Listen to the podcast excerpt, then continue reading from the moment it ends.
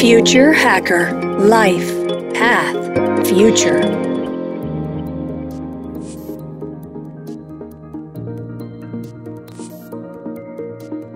Donde hay dinero, hay delincuencia, no importa el medio. Y a medida que los delitos se vuelven más sofisticados, los límites tradicionales entre los delitos financieros y el fraude parecen volverse borrosos. Sin duda, las nuevas tecnologías son una necesidad de los tiempos actuales, pero también traen nuevos tipos de riesgo y daño potencial a la seguridad financiera. Los crímenes financieros digitales o no se combaten con la misma moneda, tecnología y conocimiento. Hola, soy Eduardo Hija, host del Future Hacker, y hoy hablaremos con Saúl Olivares sobre los desafíos del combate a los delitos financieros en estos tiempos de profundas transformaciones en nuestra sociedad resultantes de, de las nuevas tecnologías. Saúl se unió al equipo de Future Space en 2017 y actualmente es director general para América Latina. Nació y creció en México y tiene doble nacionalidad, mexicana y británica. Ha vivido en Reino Unido durante los últimos 15 años.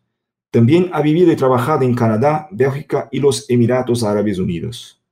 Saúl se graduó el, del ITSM en México, estudió Ingeniería Electrónica y Telecomunicaciones y tiene una maestría en Administración de Empresas por la UBI en Bélgica. Ha dictado conferencias en un programa de MBA en Bélgica y Vietnam. Su experiencia laboral proviene de haber trabajado en empresas de todos los tamaños en los países donde ha vivido, desde nuevas empresas hasta multinacionales, y una variedad de funciones comerciales en todo el mundo, ventas, marketing y canales. Hola Saúl, muchas gracias por estar con nosotros en el Future Hacker. ¿Cómo estás? Hola Eduardo, muy bien, muchas gracias. Es un placer estar contigo y con tu audiencia el día de hoy. Perfecto. Gracias a ti, Saúl. Antes de nada, eh, Saúl, ¿puedes, ¿puedes explicarnos qué, es, qué son fraudes y crímenes financieros para ponernos todos en la misma página? Claro. Estamos hablando de, de eh, métodos ilícitos para extraer dinero de otros, así de sencillo. Entonces, como FeatureSpace, nosotros nos especializamos en el fraude y en el crimen financiero. Eh, trabajamos con bancos, con empresas de pagos, para ayudarles en sus esfuerzos para el combate del crimen financiero, precisamente. Perfecto. Bueno, fraudes, las fraudes financieras ¿no? siempre han existido desde, desde que el dinero ha empezado a circular de forma organizada. ¿no? ¿Cuáles son los grandes cambios? ¿Alguna gran disrupción en los últimos años? Lo que vemos en, recientemente, y evidentemente no podemos ignorar la, la pandemia, es que ha habido una aceleración en la transformación digital en todos los ambientes, en todos los sectores. Esto está provocando que haya cambios sustanciales en la forma de interactuar con uno con otro y entre sistemas. Igualmente, vemos que particularmente en Latinoamérica, el tema de la inclusión financiera. Hay un alto porcentaje de personas que hasta muy recientemente y aún al día de hoy no tienen acceso a, una cuenta bancaria, a una tarjeta de débito, una tarjeta de crédito, pero eso está cambiando radicalmente. Hay una innovación muy acelerada. hablamos mucho de las fintechs, todas estas empresas que vienen pues con ideas frescas para sacar al mercado servicios disruptivos, innovadores, que vienen o a competir o a complementar los servicios tradicionales ofrecidos por la banca. Y todo esto lo que está causando es que de la noche a la mañana, pues hay un volumen muy importante de personas que ahora tienen acceso a servicios digitales cuando antes no, no, no lo tenían. Y eso lo que está causando a la vez es crear ciertas vulnerabilidades, porque muchos personas en, ese segmento, pues no tienen eh, la educación, no tienen la experiencia de, cómo hacer trámites digitalmente. Y todo esto los estafadores lo saben perfectamente y, encuentran una manera de, pues, de cometer crímenes. Entonces, precisamente empresas como FeatureSpace y otras en el sector, pues estamos dedicadas a desarrollar e implementar tecnología para que ayude a las instituciones financieras, sea bancos, empresas de pago, pues para poder eh, combatir este grande problema. Bien, bien. En tu comentario, ¿no? hemos visto el lado de mucha, mucho más gente teniendo acceso a los sistemas financieros por las fintechs, por la evolución de todo, de todo el sistema. Eh, esto es por la parte del usuario, ¿no? Por la parte de las instituciones, hay también, ¿no? Un, riesgo creciente. O, los crímenes financieros han crecido mucho más por temas de ingeniería social o cosas más pegadas al usuario. ¿Cómo se balancea eso, ¿no? Entre empresas y personas, porque ahí está la solución, me parece que está por el medio ¿no? de todo. El problema es derivado tanto del lado del consumidor como del lado de las empresas que brindan los servicios. Hay que adoptar prácticas en ambos lados para tratar de combatir este grande y creciente problema. Desde el lado del consumidor, pues eh, tener un poco mayor de, pues de educación sobre las prácticas que nos permiten minimizar el riesgo de que se nos cometa fraude. Y hay muchas diferentes prácticas, desde el uso de passwords seguros, eh, la protección de los datos propios, no exponer datos eh, personales y sensitivos en redes sociales, cosas por ese estilo. Desde el lado de las empresas, evidentemente, y bueno, más eh, enfocándonos en los servicios financieros, pues hacer uso de, por un lado, también ayudar a los consumidores con campañas de concientización por otro lado, a través de pues, la implementación de tecnología, tecnología como la de Feature Space, tecnología de punta que está enfocada precisamente a ser altamente efectiva en detectar y prevenir fraude. ¿Cómo? Bueno, pues a través pues, de, de la creación o del entendimiento del comportamiento, a través de construir perfiles conductuales para saber cuál es ese comportamiento natural, habitual, genuino, positivo, en todo banco, 99.x% de toda la operación son genuinas, son positivas. Entonces, al tener un entendimiento preciso y muy rico de ese comportamiento y al aplicar técnicas de detección de anomalías, es que se puede ser muy preciso a la hora de detectar y combatir el fraude. Entonces, creo que hay mucho por hacer de ambos lados, de parte del consumidor, pero también de parte de las, de las empresas. ¿Puedes comentar un poco más detalle cómo va eso de, entender ¿no? el comportamiento, el uso del sistema y de las formas de pago, por ejemplo? Porque soy, por ejemplo, usuario de tarjeta de crédito y, esto de mirar eh, comportamientos eh, distintos del usual eh, es algo que ya existe hace algún tiempo, pero me parece ser que hay un, un paso arriba, por arriba, o sea, más allá de esto. ¿Qué es exactamente? ¿Puedes decirnos un poco más de esto? Sí, con mucho gusto. Precisamente, bueno, en Feature Space, la gran innovación y disrupción que hemos traído al mercado en la, última década, hablamos nosotros de la analítica conductual adaptativa. En lo que consta es, bueno, tradicionalmente, en el mundo del combate al crimen financiero, se ha desarrollado tecnología para poder entender y detectar y prevenir el comportamiento negativo. En el caso nuestro, la analítica conductual adaptativa es exactamente lo opuesto nos enfocamos en entender, en mapear y en construir tecnología basada en el comportamiento positivo.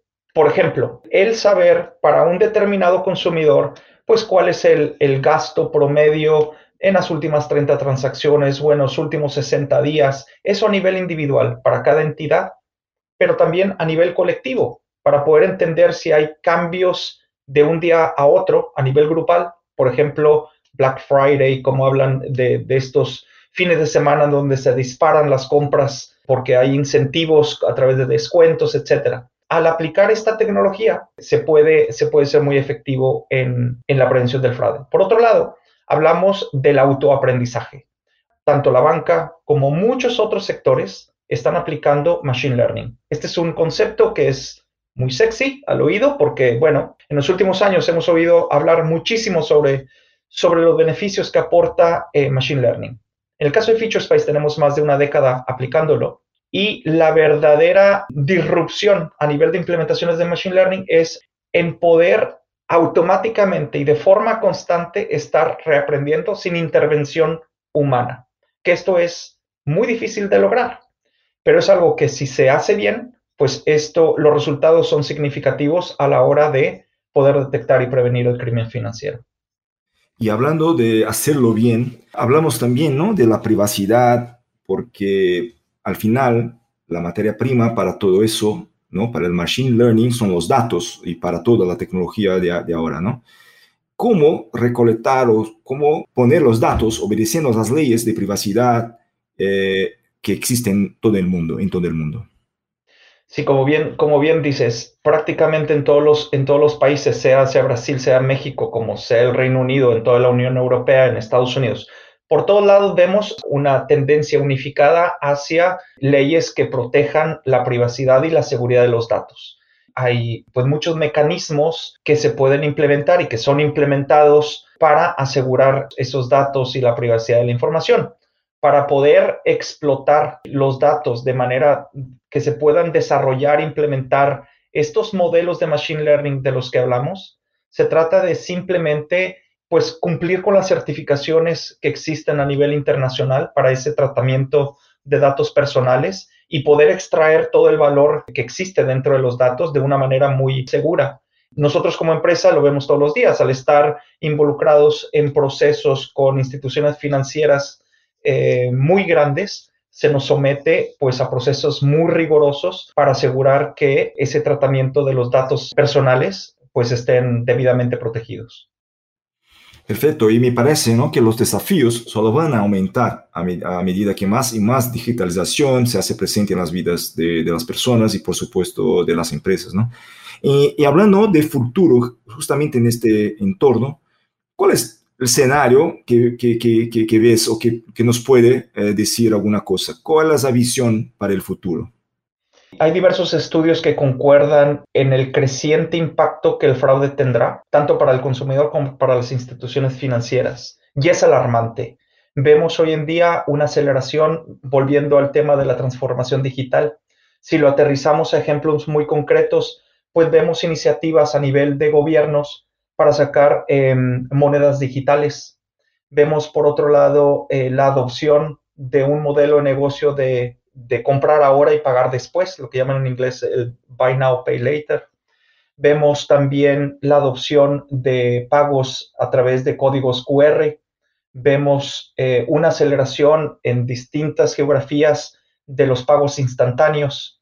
Cada vez más se vuelve eh, más fácil el tener acceso a medios de pago para tratar de facilitar el día a día eh, las compras todo eso lo que, lo que hace es pues crear vulnerabilidades. Entonces, desgraciadamente, el fraude, como bien lo decías al comienzo de la charla, siempre ha existido, continúa existiendo y continuará. Es un poco el, juego del gato y el ratón, ¿no? De qué tanto puedes hacer o podemos hacer conjuntamente para, para tratar de disminuir los efectos del fraude. Y creemos que, bueno, nosotros como empresa tecnológica, que es, es una de, las, de los pilares fundamentales la aplicación de la tecnología para poder eh, pues combatir el, fraude que existe hoy y que seguirá existiendo a través de nuevos, nuevas modalidades que seguramente irán emergiendo conforme todas estas innovaciones de las que hablo se pongan ya en práctica. Muy bien, y haciendo un ejercicio, una, pensando por ejemplo, para poner en concreto un ejemplo, el metaverso, ¿no? El, el entorno ese eh, que la gente va a interactuar con empresas, hacer pagos, compras, lo que sea. También ahí tenemos las criptomonedas, los monederos, o sea, todo esto se con, es una convergencia de todas las tecnologías. ¿Cómo ves eh, exactamente este, este punto? O sea, la gente todavía hoy se preocupa mucho en decir, bueno, voy o no a entrar en metaverso por distintos temas, por, quizás por privacidad, quizás por seguridad, quizás por otras cosas en términos de riesgos financieros, transacciones financieras, fraudes en este tipo de entorno. ¿Cómo lo ves?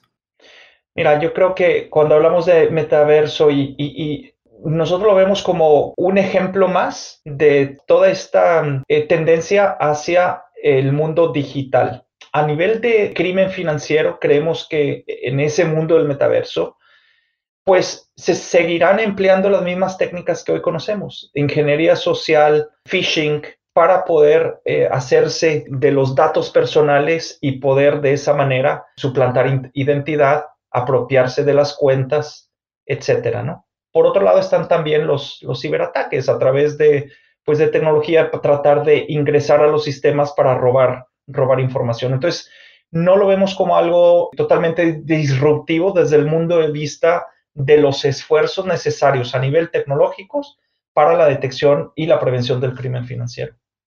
¿Y crees que la gente se está preparando para este tipo de realidad? Eh, realidad aumentada, realidad virtual, realidad, realidad, o sea, la gente se está preparando, hay más eh, esfuerzo general de la gente y de las empresas para eso en términos de educación, por ejemplo. Esta preparación debe estar liderada por empresas y gobiernos, porque el consumidor siempre necesitará una guía de dónde enfocar los esfuerzos para adquirir el conocimiento de qué hacer y qué no hacer y cuándo hacerlo en diferentes geografías, en diferentes países, vemos esfuerzos coordinados entre la banca, entre las empresas de servicio financiero, también colaborando con el, ente regulador de cada país, de tal manera que se creen campañas de concientización, de educación hacia los consumidores. Eso a la vez de, em, pues sí, en el mundo regulatorio también, pues imponer o traer nuevas legislación y leyes que forcen a las empresas que están creando todas estas iniciativas, todos estos servicios, pues a, traer esos servicios de la, de la forma más segura posible. Entonces yo creo que es una combinación de cosas que permitirá pues ayudar al consumidor a aumentar ese conocimiento que es necesario para tratar de disminuir los efectos del, del crimen financiero. ¿Y crees que esto va a seguir eh, el, número, ¿no? el impacto sigue creciendo y va a seguir creciendo o es algo que se va a madurar y se va a estabilizar en un momento? En el futuro, hablando del futuro, no hablando de ahora, porque ahora tiene una creciente, ¿no? Claro, hablamos que el costo del fraude al día de hoy, hablando las pérdidas del fraude, el costo de procesar eventos de fraude cuesta miles de millones de dólares al año, equivalente al GDP, a la economía de un país centroamericano. Es enorme. Y reportes indican que de aquí a 5 o 7 años, ese costo se va a triplicar. A pesar de que hay muchos esfuerzos por todos lados, con tanta innovación, con tanta aceleración en esta transformación digital, desafortunadamente el crimen financiero, el fraude seguirán aumentando. Bueno, entonces ahí el esfuerzo eh, sigue, bueno, siempre y aún más fuerte tiene que ser, ¿no? Para esto, para combatir este tipo de, problema. Saúl, eh, estamos llegando al fin de nuestra, charla. Eh, está muy bien y, una clase, ¿no? De entender un poco más cómo va eso. Quiero dejar ahí un espacio para que tú puedas decir una última palabra y agradecerte por, por estar con nosotros y compartir tu conocimiento. Muchas gracias. No, muchas gracias Eduardo. Esta es una gran oportunidad y es parte de nuestros esfuerzos continuos para tratar de aportar un granito de arena, de arena en, estos esfuerzos de diseminar información que sea valiosa para tanto el consumidor como a nivel de empresa. Creemos en Feature Space y bueno, así nos lo dicen los resultados a través de las implementaciones tecnológicas, tecnológicas que hemos desplegado, pues que tenemos la mejor eh, tecnología a nivel mundial y que hoy está a disposición de entidades en Latinoamérica y cada vez, eh, bueno, estamos, estamos eh, creciendo de una manera acelerada. Entonces agradecemos profundamente esta oportunidad de, dar a conocer nuestro punto de vista y pues estamos a, a las órdenes para poder apoyar en lo que se pueda. Muchas gracias, Saúl. No, gracias a ti, Eduardo. Future Hacker. Life Path Future